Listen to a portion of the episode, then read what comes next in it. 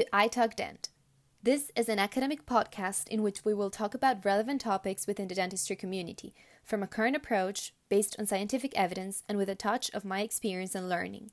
The idea is that we stay connected as a scientific community of professionals where each one of us can generate our own analysis of the reality that surrounds us. My name is Alejandra Garcia, and this is how we begin.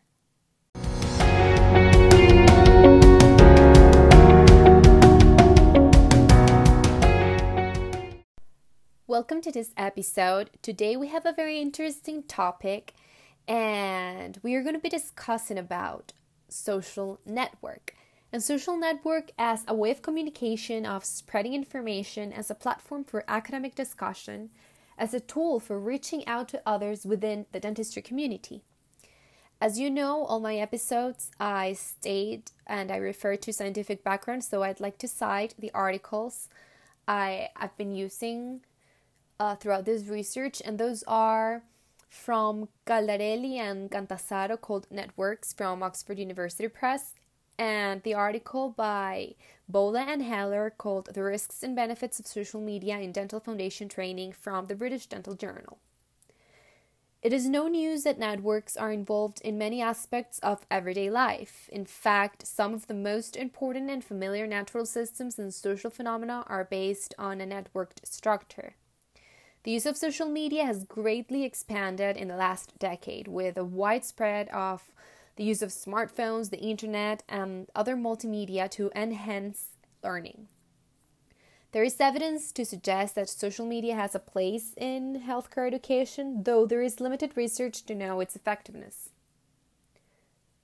Some uh, articles have stated the opportunities and the risks as well that social media brings. For example, within the dentistry community, we can talk that an opportunity could be the professional networking, as social media allows links to the professional community, which can provide much needed support, feedback, and education to clinicians.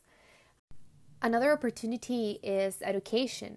Social media provides a large array of educational material, not only from more experienced clinicians, but from fellow tra- trainees as well. And promotion can be can be also viewed as an opportunity as social media has shown to be widely used in self and business promotion to develop a digital voice.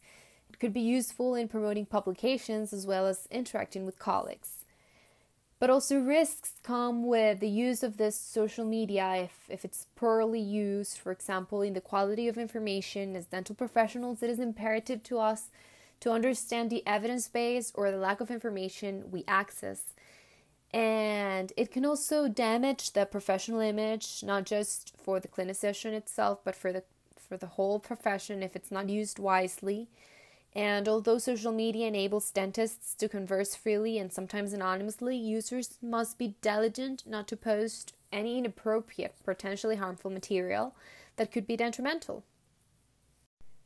the safe use of social media, and this is what Bhola and Hellyer state, is of paramount importance to all healthcare professionals.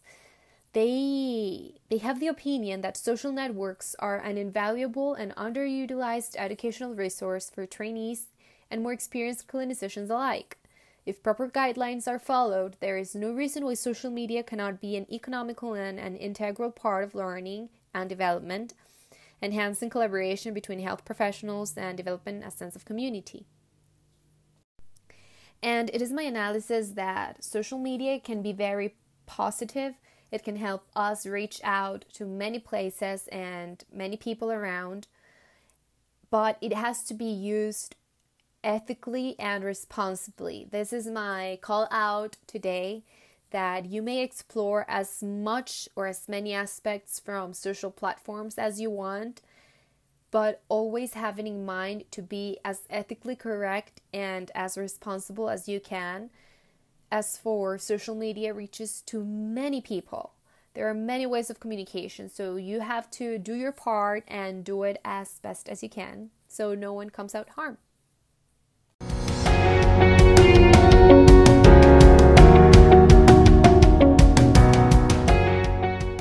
I am very excited because today we have a very special guest with us. He is Dr. Jabir Kazi and his and he comes all the way from England. So welcome, doctor. Hi, how are you doing? Fine, thank you. How are you doing? Yeah, good. Thanks. Um, looking forward to this because we we tried a podcast last week, which uh, we had some trouble with. So uh, hopefully, this method's going to be a bit better, and uh, we're going to hear some interesting things. Hopefully. Sure. Thank you for being here. And before we start, uh, let's introduce you as a guest. Can you tell us a little bit about yourself and your path in the dentistry career? Yeah. So um, I qualified in 2017 from Newcastle Dental School in the UK. Um, I it was an undergrad course, so I didn't have any pre-grad experience. I went straight from school to the dentistry, uh, and then after that, I've been working as a general dentist, um, and I have an interest in endo, so I'm I'm looking towards uh, specializing as soon as I can. Um, so that's kind of where I see my future in dentistry. Uh, and obviously, I have uh, quite a few bits and pieces going on um, on social media within the dental sphere as well. So I think that's where um, a few people do know me from. Yes, from social media, and exactly that's the topic that we're going to be discussing today. Yeah, uh, I think I know. Social, yeah, like social network as a way of communication, of spreading information, as a platform for academic discussion, and as a tool for reaching out to others within our dentistry community. Yeah, I think it's been uh, a big change. I think dentistry is one of the first uh, professions, you know, medical professions to really take on the social media side of things. Uh, what we do is very visual, um, but alongside, you know, people posting photos of their treatment, there's been a movement of online learning and networking, which has been really, really useful and really fun to be involved in. Uh, and I think I was one of the first kind of people who really pushed the the networking side definitely. Um, so I think we have been really really lucky that that had been going on before coronavirus started. So you know the little shoots of things that were starting you know a year and two years ago really really came into fruition when people had time to sit down at home and couldn't go to work and then we we did a lot of you know webinars for free and all sorts of things from lots and lots of different people doing different things. So uh, I think social media and dentistry is definitely here to stay. Yes, it has been greatly expanded, and well, since the the coming of smartphones, internet, and other another multimedia mm. uh, equipment, social media has been in every single aspect of our lives how does uh, how does this interest about to- the, the topic of relating social media or social network with dentistry began for you? Um, I think I've always enjoyed some form of content creation. So, you know, I, I quite enjoy photography. Um, I have friends who are involved in social media in other aspects, you know, in football and other other kind of professions. So I had a little bit of an idea of you know what other people are doing, um, and when I looked at it, there was a lot of um, there was a lot of really interesting people on social media in dentistry, but there was a very difficult way of finding all these people and kind of you know getting in touch and connecting with them. So um, after I graduated, I actually failed my finals, so I had to retake it a couple of months later but that meant that I had 10 months after my finals where I was waiting for my training job to start. Uh, and I needed to fill this time with something productive and useful, um, as well as me going on, you know, going on a kind of a gap year where we, you know, went traveling and things like that. Uh, I also started this, and as I was going to all these different places, I was able to meet people and make connections via the uh, page that I started, Dentist Insta, uh, and it grew from there. And it's been only two and a half years. Um, and as of today, I think we're on like twenty nine thousand almost people who've you know followed what we're doing, and um, I think that's kind of how I started, and it's that passion of me wanting to create things, uh, but also collaborate with lots of people, and you know make these connections um, and I'm sure there's been connections that have been made via my page that I have no idea about. And I think that's really cool. this this connections you're talking about and this link we can create with people from many different places. It's amazing. And uh, for sure social media brings different opportunities within our field for professional networking for even for education and promotion. And that's where my my second question for you comes. And it is that the use of social media within the education aspect of our career do you believe that with all of these platforms the way of learning dentistry uh, is changing or or is Im- not improving but like reaching other areas we did not know about I think yes, because even for myself, and I'll take myself as an example because I can't really speak for other people.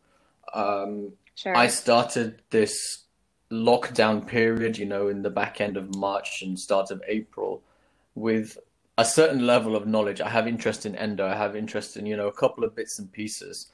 But because I was speaking to other people, you know, orthodontics, implantologists, and all these other guys, you know, so that I could bring that information to the front, I learned a lot of things. And I know there are probably people who are endodontists or are implantologists who are watching these uh, live streams who had no idea about you know the ins and outs of you know very fine endodontic surgery. But now they've kind of had an exposure to that because that's what we've been talking about. And i know that you know these videos get a couple of thousand views each that i do um, either during the live stream or afterwards you know with playback on igtv and now on youtube. So that it's uh, opened up all this knowledge and experience from individual specialties open to everyone. Whereas if you're not in that group or that specialty bubble, you maybe would never have had that experience of uh, hearing about certain things. Sure, and that's one of the of the great of the greatest benefits I I can see is that you can reach out to so many people, but you can know from so many people as well. But yeah. this leads me to another question, which is that it can also come with risks. Like there's also a negative side of social network if we don't use it like the right way or or within an ethics scope. What do you think about this? Um, do you mean in terms of mental health or in terms of posting um, cases well, and things like? Uh, what I'm trying to say is that, for example, if we use uh, social media for promoting ourselves, and maybe as dentists I I say, and we we present our cases, maybe we don't do it like the right way, and we may expose some things about patients that we shouldn't be doing, or if we use it to, or, or if we use this social uh, media as a platform for education, if we are not responsible at what we're saying, like with our scientific basis behind us, maybe we're being, yes, a little bit irresponsible to what mm, thousands of people are listening to when when stating facts. I mean, and that could be a risk. Yeah, I think there's always a danger of that when you are trying to garner business and gather kind of more patients for yourself. Um, but for the most part, I think dentists who are promoting themselves, they know that if I post a picture where I've done something wrong, lots of other dentists are going to say something. It, whether it's you know privately and you know in the DMs or or some you know more publicly you know in the comments or something like that, people will kind of call you out on it. So I th- I think there is that that issue, but most dentists that you speak to are very passionate and want to do the right thing for the patient because when you do the right thing for the patient, you know, your treatment's going to be good. And then you're not going to get, for example, in the UK or the US, uh, I know that the rate of getting sued is very high. So if you are kind of saying the wrong thing and doing the wrong thing, you do tend to get found out quite quickly. I don't know whether that's the case in other countries around the world, how strong the kind of litigation side of things are. Uh, but yeah, I think there is always uh, that negative side. But because of how easy it is to find other people's treatment now, it's maybe less and less of an issue because if you see someone doing something without rubber dam when there should be, you know, an endo, people are going to say, why aren't you using rubber dam? And that person is going to either learn or stop promoting that way of doing things. Right, that's true. For example, I. Yes? Yeah, it, it's a difficulty, but yeah, carry, uh, carry on what you're saying. Oh, okay. Um, for example, I've seen people that, even um, dentists who who talk to other dentists about what they're posting and what they're and what they're saying, and it's exp- publicly exposed. Mm. That can also come as a harm for the profession. So yeah, I think this is the case within all professions and all kind of walks of life, though, isn't it? If there are people who dislike other people or are making drama, um, I think that's always the risk. But that's the risk within all mediums. You know, before social media, it would have been chat rooms or it would have been, um, I don't know, newspaper columns and stuff. You know, things like that. It it would always have been there in some way. Everything's more open now and more transparent. So I think, I think it's one of those things you just need to be wary of when you're um, looking at bits of treatment and trying to learn. Um, and if someone's saying something that isn't really backed up by science or um, or expert opinion, then then you maybe take that with a pinch of salt and maybe don't do that yourself. Uh, but yeah, I, I, see where you're coming from. I think there is something to be said for that. Yeah, and there's there's always this learning aspect of it in which you can learn from others and and how to to smart smartly use uh, these platforms. Can you tell us about your own platforms? Uh, you you've told me about Dentist of Insta. You also have a podcast, and your your personal account if you use it for for dentistry uh, things. So tell me a little bit a little bit about your own platforms and how do you use them. Yeah, so my personal account started, you know, it was it was a very personal account when I when I first started it back in must be 2011 or something. I wasn't really posting much. It was just random photos of food or, you know, bits and pieces that I was doing in my personal life. Um, and then as time went on, you know, the the focus of it changed a little bit. Um, and it's more at the moment kind of a way of promoting my either Dentist of Insta or the podcast, or just you know giving out information that if I find something that's quite useful or informative. So a couple of maybe a month ago or so, there was a post about vitamin D because I'd been doing some reading. There was some interesting research around that and how it linked to dentistry. So sometimes it's, it's a bit of a mix now of half personal, half this is interesting and informational um, that people might find useful um, and that's kind of where my personal account is at the moment. On my uh, Dentist Insta account, it's very much about showing other people off. It's it's not really about it is about me in a way, but um, more of the time it's you know people asking me, you know, I'm, i do this and that, and I'm interested in this. I said, okay, well, make a post about it. Send me a photo, and we can, you know, see if there's other people. The idea is if you for example, you like research and um, motivational speaking, and you write about that in a, in a post on of Insta, you might find five other people who are really, really into either research or a couple of people are into uh, motivational speaking, and then you can make that connection. So that's kind of where Dentist of Insta is supposed to be. So there's people that I know who are big football fans, and I speak to them about football, and they're dentists. We don't speak about dentistry so it's kind of a way of networking and you know if someone says oh yeah i'm really into facial aesthetics and photography and this and that you can say oh, actually that's my kind of person. So you, you make a new friend that way or a new connection. And then if you're going traveling and you end up in that sort of place you can meet up and you know you've got someone to show you around or you can show them around. Uh, so that's kind of the idea behind Dentist of Insta as opposed to so much of the educational side of things.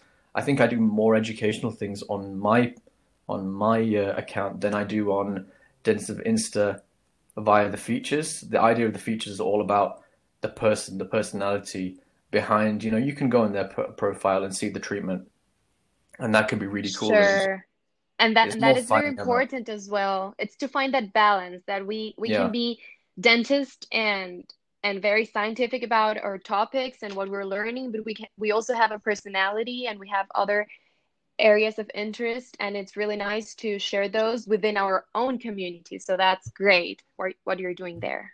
Yeah so that's kind of how i see Dentists of Insta. And obviously things change you know when coronavirus hit. Um, my podcast was always going to be a little bit of dentistry you know.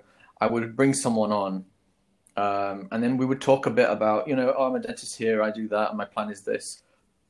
And then afterwards we would talk generally how's your life what you're doing, what you're what you're interested in. You know, all these things. What what you, you know what what's something that's non-dental or non-medical uh, that you're like really passionate about, and you know that way you get really more interesting conversation. Um, so that's kind of what the podcast is about.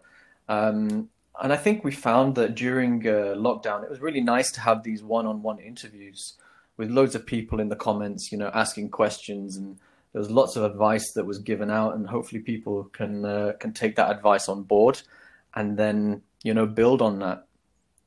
But after after lockdown starting to ease in some places, um, I think I realized that it wasn't quite what I wanted from the podcast. So um, I know we spoke last week, and uh, we've done a few tests uh, with me and some very helpful people um, from from Instagram again who've um, who've helped me set up the YouTube. And the idea behind the YouTube, which is where the podcast videos are going to be going, is I can have three guests on as well as myself, and that means there's so many more points of view, so many more sure. ideas being thrown around, and it can be a much more relaxed environment. And you don't have, if you've done an Instagram live, you have this one hour time limit, and it's always in my head. I'm thinking, oh, I've got to speed up now because you know we've got three minutes left and and this guy is still talking about something really interesting, but Instagram's going to cut the video. So I don't have that fear in my head of oh, actually I need to cut this short now. So if something's becoming really interesting, we can just carry on talking until that talking point or has been has been finished. And you know when the conversation you know finally gets to the point where we feel like it's you know we've spoken about everything we want to speak about then you know there's no time limit. So that's that's why I, I see that, um, and also the quality you can bring to YouTube uh, is much higher than the quality you can bring to an Instagram live. Um, you know, yes, graphic. it's impressive how each platform has its own little things that that work for for whatever you're trying to do, mm. and exploring all of them. It's really it's uh it's a great opportunity just to see yes. what works, what doesn't, how you can uh, reach your own goal. So that's very nice. Yeah, I mean, what's your um, kind of aim long term with your podcast? Because I find this really interesting because everyone starts it for a different reason, but uh, sure. sometimes you find people don't have a, an end goal in point in their minds. My end uh, end goal point, and that's why I am very excited you're here, is that with my podcast, I can create a community within dentistry. Mine is more focused on academic topics and yeah. social media within the academic is very uh, important because as we were as we were talking, social media is greatly spread throughout the world. So before I started, uh, any any podcast, I do an extensive research of what I'm going to be talking about because I'm talking about facts. So I need to be um, I need to be based on, of course, scientific facts. Yeah. But this way different. of yeah, it's very different. But this way of knowing how we how can how can I use a social media platform like a podcast, for example, to spread out just knowledge about dentistry. I I'm very passionate about that. I always have a book by my side and I wanted mm. to do mm. it in a different way. And learning yeah. about all of these things and what you've been uh, talking to us about, it's amazing. I think that's that's really cool because I think there are a couple of uh, uh, YouTube channels out there that I know of that talk about studies and things like that, but there's not enough. It's a very underfilled market at the moment of people talking about um, the actual scientific research behind why we do things and you know how how dentistry should be going. You know, we should be doing as much evidence based work as possible. Obviously, there's not a lot of money within dental research, so that is difficult. It tends to be, you know, if you're in a, a university profession, uh, you know, position somewhere, you can then follow your Yeah. passion on a certain topic. But it's not like we're all systematically going through and saying, okay, we don't have enough research in this area. We need to up the up our game here. Um, and also to to express to to like to make the point or to express out that we can do both both we can state facts and we can have a scientific based knowledge but we can also be analytical critical about it Yeah. just uh, give our own opinion and to to draw a line between both because sometimes someone says something that it's their own opinion and people tend to judge so Mhm. whenever you talk you're talking about facts you have to to have your backup from what you're from where you're getting them but when you're talking about your own opinion people should be open and analytic about it as well not Yeah. just judge or criticize I think that's that's the thing. For example, let's just take an impression as as our example. Uh, we know that to doing a silicone impression, master impression for a crown prep, for example, is a certain level of of accuracy, but it's dependent on the operator. Some people are very good at it, and some people, like myself, are probably not as good at it because we don't do it so much. Um, so that th- there becomes a, a difference between what the you know oh using a, a silicone will give you x amount of accuracy. Let's say it's 99% and using an alginate will give you 70 and using a scan will give you 98 but there's all these kind of in between kind of uh, levels of how good you are at using these things as well. So it's it's very difficult sometimes in dentistry to to say something is better than something else because it's how good the person is at using it as well because you can use things incorrectly. Yeah, that's true. And well, all of these we were talking about about social media and social network and how to communicate is definitely making us learn from many other experts and to open up to other points of view and other ways of doing things that might not be wrong or right, but just can learn from that. So thank you so Mhm. much for for for your time here. I know it was short, but I've learned a lot just by what you were saying. For sure, this is an interesting topic, and thank you so much for being here. Before we go, I want you to to leave us with with an advice from your own experience of how to use these social platforms in a positive way. Um, I think the biggest thing that I can advise people is, uh, I think f I'll give this as an advice to younger dentists because I think a lot of the people who listen to podcasts and are on social media, you know, majority of people are a bit younger than people who are already, you know, specialists and very good at their job. So for the younger guys who are listening, I think this is kind of really good advice for you, is look at the people who are doing well, compare yourself a little bit, just say, okay, for example, Dr. Apper is doing some amazing work, but then also be aware it took him 14, 15 years to get to that level. So you've got a, an idea of how much hard work it takes to get to be good at something. Just because your work doesn't look maybe as good as uh, Dr. Apper's or Dr. Rizal's or you know Dr. Gurria's, they did a lot of hard work to get there. So you need to go through that step as well. So don't feel disheartened if your work quite isn't, isn't quite as good yet, because all of these things it's a, a continuous cycle of learning and improving little by little. Um, so I think that's the most important thing because people look at a lot of this treatment and think, "Oh my God, I can't do that. It's so so difficult." But these guys have had so much practice. So if you get that practice under your belt, you'll get better as well.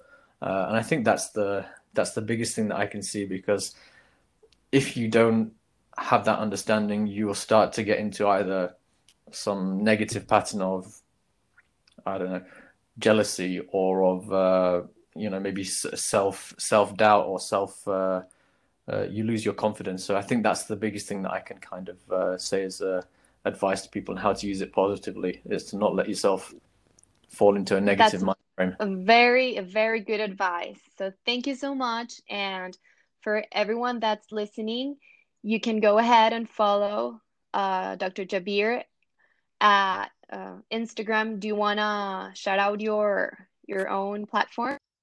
Yeah, there's there's too many, right?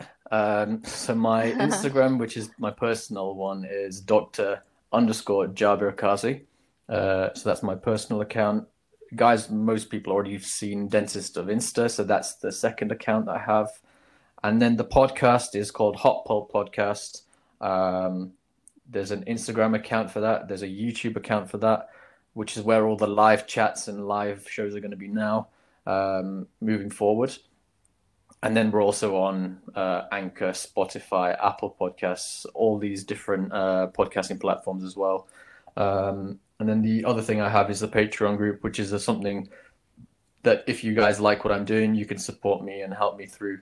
Uh, because my long term plan is to to go full time with uh, kind of content creation, um, and then some endo on the side. Well, thank you so much for being here, and we'll chat about this another time. For sure. Uh, it's been really fun. Uh, I've enjoyed this, so I hope uh, everybody's learned a little bit today and uh, enjoy the I Talk Dent podcast. Sure.